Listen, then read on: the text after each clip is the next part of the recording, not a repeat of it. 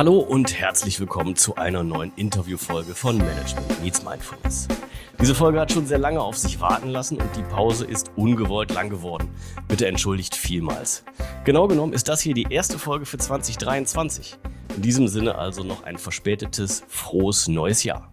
Ich freue mich sehr, dass ihr dennoch so treu dabei geblieben seid und der Podcast auch ohne neue Folgen weiter gewachsen ist. In diesem Jahr hatten wir schon rund 15.000 Hörer. Das ist in meinen Augen der absolute Wahnsinn, vor allen Dingen, weil es ja nur um alte Folgen ging. Jetzt geht's weiter und ich hoffe auch wieder etwas regelmäßiger. Ich will aber aus Erfahrung keine Versprechungen machen, die ich nicht halten kann. Ihr wisst ja, Zeit ist immer rar, Ideen sind immer viele da. So, kommen wir jetzt aber zu unserem heutigen Gast. Er ist Unternehmer, Autor, Berater, Mediator sowie Managementtrainer für Führung und Konfliktmanagement. Nach seiner Schauspielausbildung und seinem pädagogischen Studium arbeitete er als Lehrer und im Schulmanagement. Seit 1994 ist er als Organisations- und Konfliktberater mit den Schwerpunkten Change Management, Strategieentwicklung, Organisationsmediation und Managementtraining tätig. Als Initiator und Co-Produzent des Kinodokumentationsfilms From Business to Being sensibilisiert er eine große Öffentlichkeit für das Thema Führen mit Präsenz, Empathie und Bewusstheit. Bei diesem Projekt wirkte neben weiteren großen Namen auch Professor Dr. John Kabat-Zinn mit, sicherlich vielen HörerInnen ein Begriff.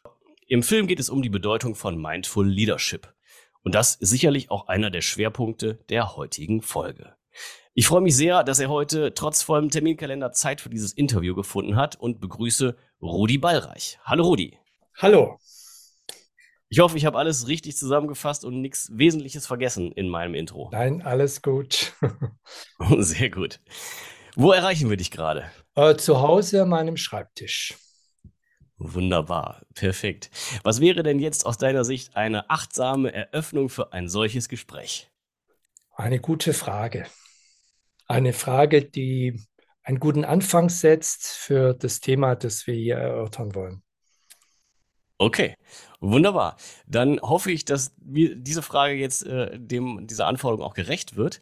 Und zwar würde ich einfach von dir gerne mal wissen, was ist denn ganz grundsätzlich Mindful Leadership? Mein Verständnis von Mindfulness ähm, ist vielleicht ein bisschen anders als es heute oft verstanden wird. Also heute wird in Organisationen, wenn da Mindfulness praktiziert wird oder wenn versucht wird, Mindfulness in die Organisation zu bringen, hauptsächlich äh, Stressmanagement darunter verstanden. Also so zu lernen, innezuhalten, zur Ruhe zu kommen, zu lernen, sich zu entspannen.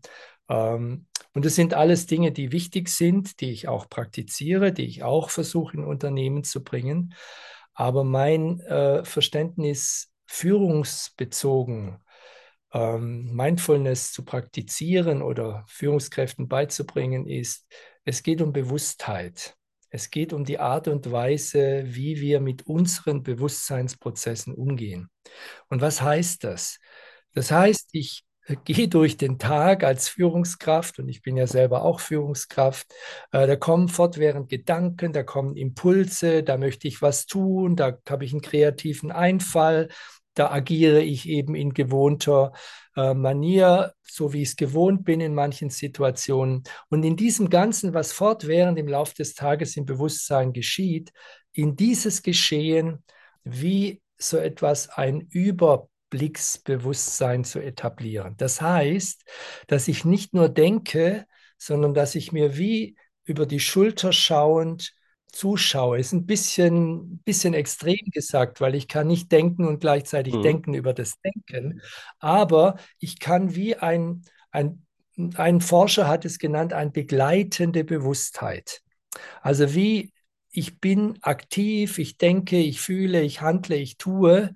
Und da ist eine begleitende Bewusstheit da, die sozusagen nicht involviert ist. Man nennt es auch das innere Beobachten, dass sozusagen die Bewusstseinsprozesse von einer Ebene aus wahrgenommen werden, die nicht selber involviert ist ins, ins Tun. Und, äh, und diese Form der begleitenden Bewusstheit, beim Entscheiden, beim Beurteilen von Situationen, beim Kommunizieren, beim Gestalten von Meetings und so weiter. Das halte ich für etwas Entscheidendes in der heutigen Zeit, für Führungskräfte, aber eigentlich im Grunde für jeden Menschen, aber wir reden ja jetzt von Führungskräften.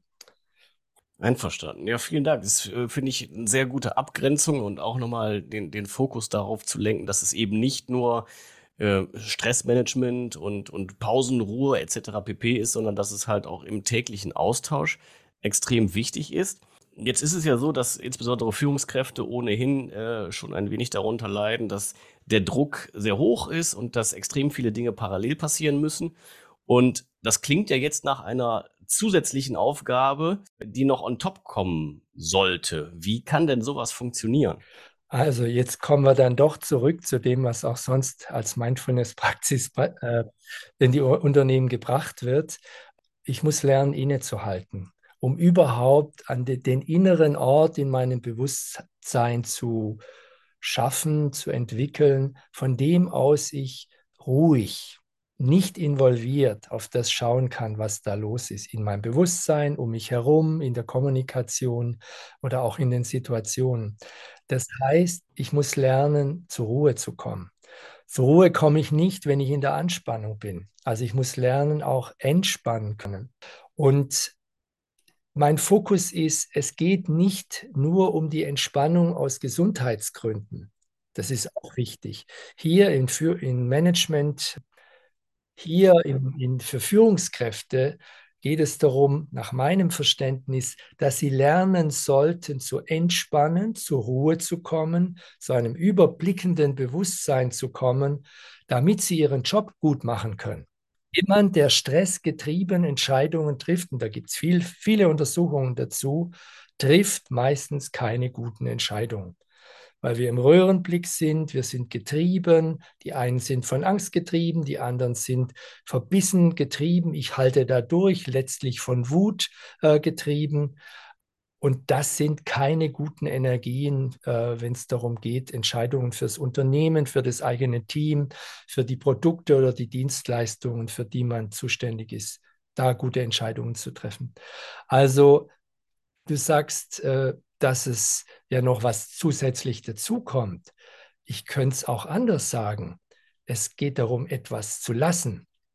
Es geht darum, das Getriebensein zu lassen und den inneren Ort zu finden, wo ich das, was ich tun will und tun muss, auch was meine Pflicht vielleicht ist, zu tun in einer Ruhe, eins nach dem anderen mit Besonnenheit. Besonnenheit wäre jetzt ein Wort aus der abendländischen äh, Philosophie oder Tradition, die etwas Ähnliches meint. Besonnen heißt, ich besinne, was ich tue. Ich agiere nicht nur getrieben. Finde ich sehr gut und auch sehr nachvollziehbar und auch extrem wertvoll, dass du gerade nochmal den Fokus darauf gelegt hast, äh, dass es eben, das eine ist die gesundheitliche Komponente, das andere ist der Wert, der dadurch für ein Unternehmen geschaffen wird. Und äh, damit ist ja jetzt auf der anderen Seite auch nicht nur der wirtschaftliche Aspekt gemeint, sondern da geht es ja auch um die Menschen, die da noch mit dranhängen. Was mich jetzt aber noch interessiert ist, ist es dann so einfach in Anführungszeichen, dass wenn wir sagen, wenn wir ruhig sind, gelingt es uns auch, zum Beispiel während eines Meetings, uns selber nochmal auf über die Schulter zu gucken? Oder braucht es da vielleicht doch noch ein bisschen mehr zu? Und wie viel Training ist dafür nötig? Wie viel Training nötig ist, hängt von den Menschen ab. Also ich erinnere jetzt an eine Führungskraft, die war in einem solchen achtwöchigen Trainingskurs, der achtmal drei Stunden geht, acht Wochen lang. Und da ging es um Erfolgsfaktor Mindfulness, hieß das Training, und da ging es um Stressmanagement und Selbstmanagement.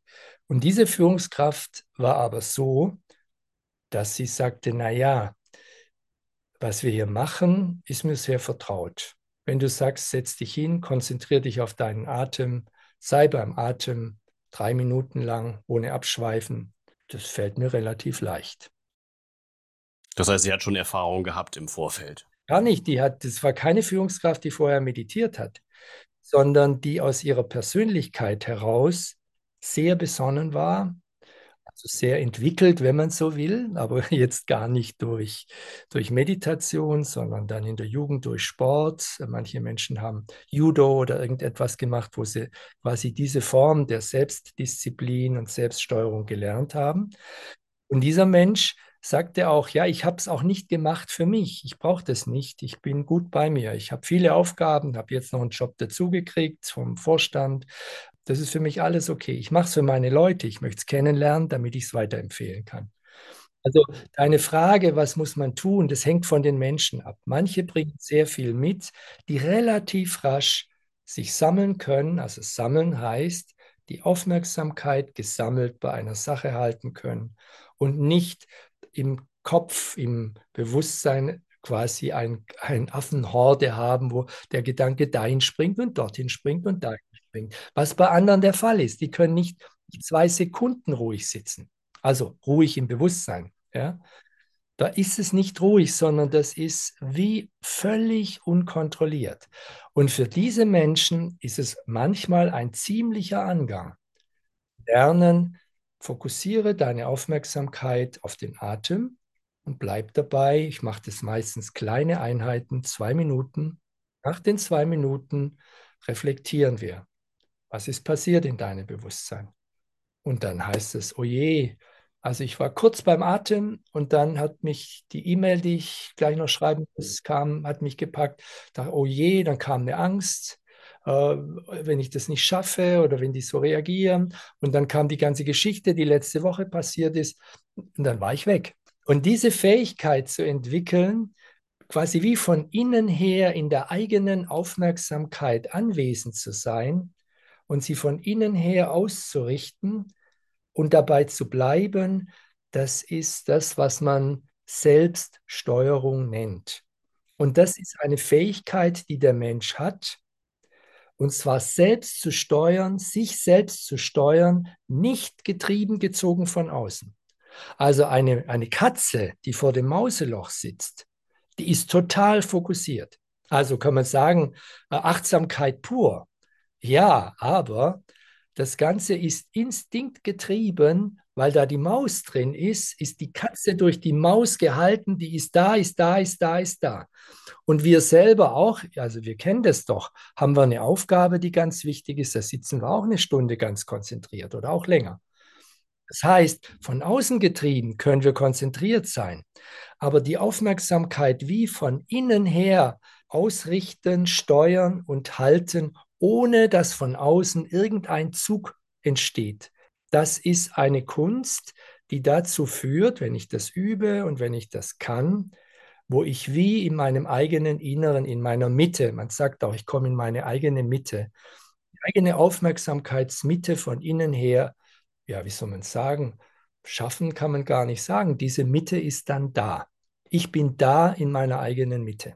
Und man merkt es selber, ich bin gesammelt, ich bin bei mir und kann von da aus meine Aufmerksamkeit überall hinrichten, überall ausrichten und ich habe eben ein, ja, ein, ein Weitblick, ein Tiefblick, ein um, um mich herum Blick, wenn ich in meiner Mitte bin, weil ich nicht getrieben bin. Ich bin nicht gepackt, sondern von innen her gesteuert. So, also das ist in meinen Augen ein Weg, der auf der einen Seite Gesundheit bewirkt, psychisch zumindest mal, weil ich wirklich mich sammle in mir selber.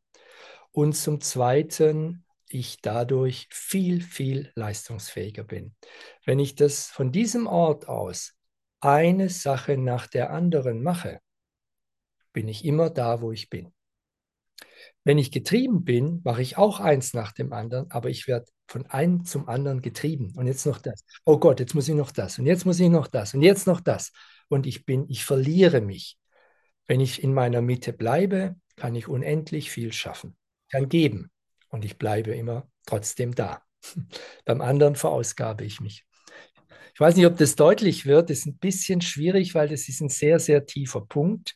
Ich könnte das auch neurobiologisch erklären. Man kann es philosophisch oder spirituell, wenn man so will, auch erklären. Aber zunächst geht es um das einfache Phänomen, in die eigene Aufmerksamkeitsmitte zu kommen, durch den reinen Entschluss, ich will da sein, wenn mich nichts von außen zieht. Das finde ich auf jeden Fall, so wie du es gesagt hast, schon sehr gut. Mich würde tatsächlich die Neurobiologie interessieren. Also wenn du magst, äh, lass uns da noch ein bisschen einsteigen und versuch das doch mal neurobiologisch zu erklären und uns näher zu bringen. Du musst ja jetzt nicht, äh, sagen wir mal, für den absoluten Experten der Neurobiologie sein, aber äh, sagen wir mal Neuro Neurobiologie für Einsteiger. Ja, also es gab vor ein paar Jahren, gab es drei Bücher, die alle gleichzeitig, relativ gleichzeitig im deutschsprachigen Raum erschienen sind und alle drei wurden Bestseller. Das eine Buch, oder jedenfalls viel verkauft, das eine Buch ist von Joachim Bauer, ein Neurobiologe, Universität Freiburg, jetzt emeritiert. Das heißt Selbststeuerung über die Wiederentdeckung des freien Willens. Das andere Buch von Daniel Goleman, derjenige, der auch das, den Weltbestseller Emotionale Intelligenz geschrieben hat, das heißt, hieß oder heißt, äh, fokussiert euch, auf Englisch focused. Und das dritte von Michel, das heißt der Marshmallow-Test. Und alle drei behandeln dasselbe Thema, nämlich das Thema der Selbststeuerung. Und sie gehen aus, also Bauer und Goldman, von Versuchen, die eben Michel in den 70er Jahren in den USA gemacht hat, den sogenannten Marshmallow-Test, wo er kleinen Kindern, so vier, fünfjährigen, einen Marshmallow äh, in die Hand gegeben hat und gesagt hat, äh, hier hast du ein Marshmallow, wenn du 20 Minuten wartest mit Essen, kriegst du zwei. Und diese Versuche wurden vielfach wiederholt.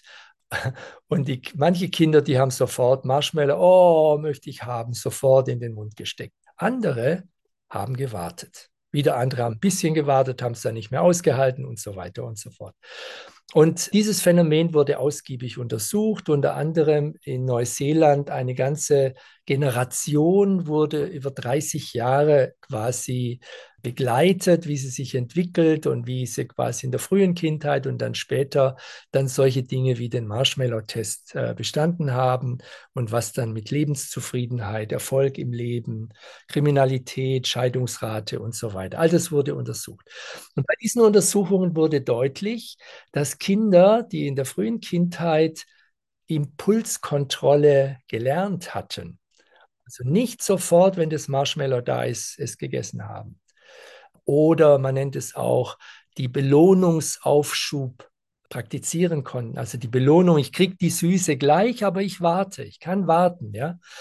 Dass diese Kinder und zwar sehr, sehr deutlich im Leben erfolgreicher waren, dann später weniger kriminell wurden, weniger oft Scheidungen waren, also stabilere Beziehungen geführt haben und vor allem auch in, in der Schule, in der Universität oder wo auch immer, also ausbildungsmäßig bessere, besseren Entwicklungen gemacht haben.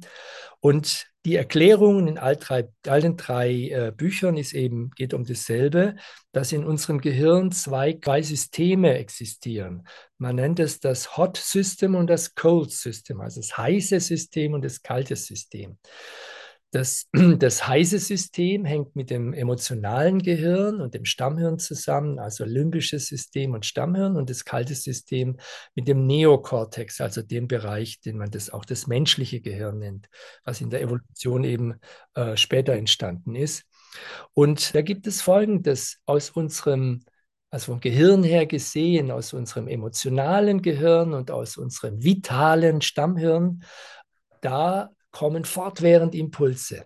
Ich habe Hunger, ich will was essen, ich ärgere mich oder ich freue mich. Und wenn es nur Stammhirn gäbe und, äh, und limbisches System, dann würden wir diese Impulse immer un, ungehindert ausagieren. Also es wäre da und wir würden sofort agieren. Ja? Das sind heiße Impulse, weil sie mit Emotionen zusammenhängen, die mich sofort zum Handeln drängen und tu das, mach das sozusagen. Und unser Neokortex, da gibt es ganz andere Funktionen. Da gibt es unter anderem die Funktion der Emotionskontrolle. Also eine Funktion, die damit zusammenhängt, da taucht aus dem heißen System der Impuls aus, wow, ich möchte es haben. Und das, der Bereich, der mit Impulskontrolle oder Emotionskontrolle zu tun hat, der sagt, stopp, langsam, mal zuerst hingucken. Willst du wirklich? Also sozusagen, der ermöglicht mir, diese heißen Impulse zunächst mal on hold zu stellen. hinzugucken, einen Raum zu schaffen, zu überlegen.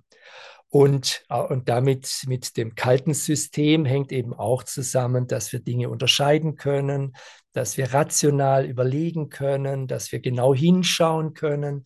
So.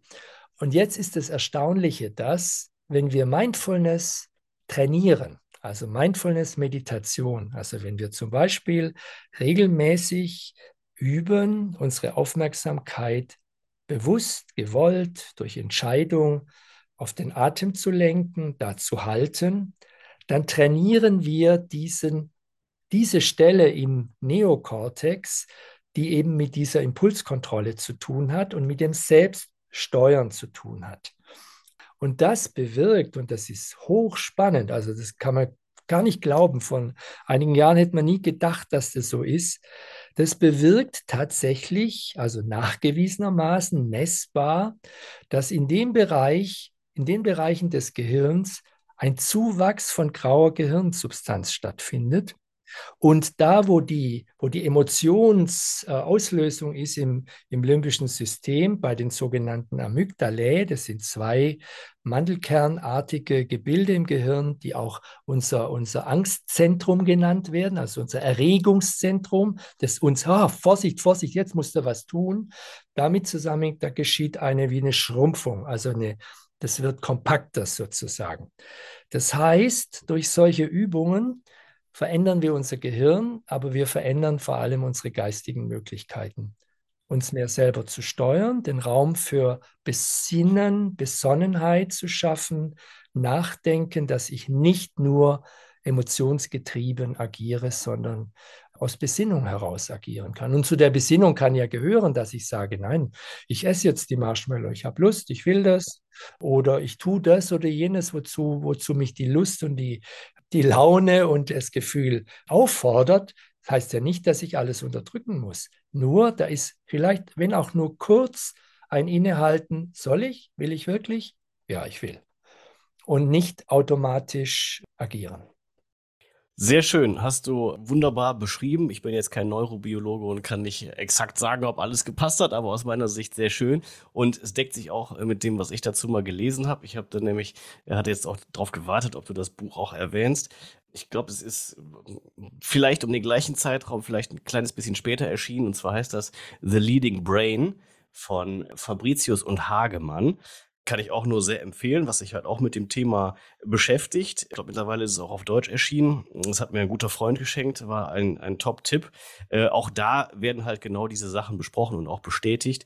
Insofern, ja, finde ich auch unvorstellbar, dass sich das Gehirn dadurch verändert, wenn man eben ähm, meditiert, wenn man sich äh, ja selbst zurücknimmt. Also das ist schon ganz, ganz faszinierende Geschichte praktisches Beispiel daraus oder wie dieser Marshmallow-Test jetzt mittlerweile auch irgendwie ja in der äh, im Populären angekommen ist. Äh, viele kennen sicherlich auch die Werbung, ich glaube, es ist von Kinderschokolade, wo halt genau dieses Experiment oder, oder Kinderschokobons oder sowas ne, äh, dann auch auftaucht.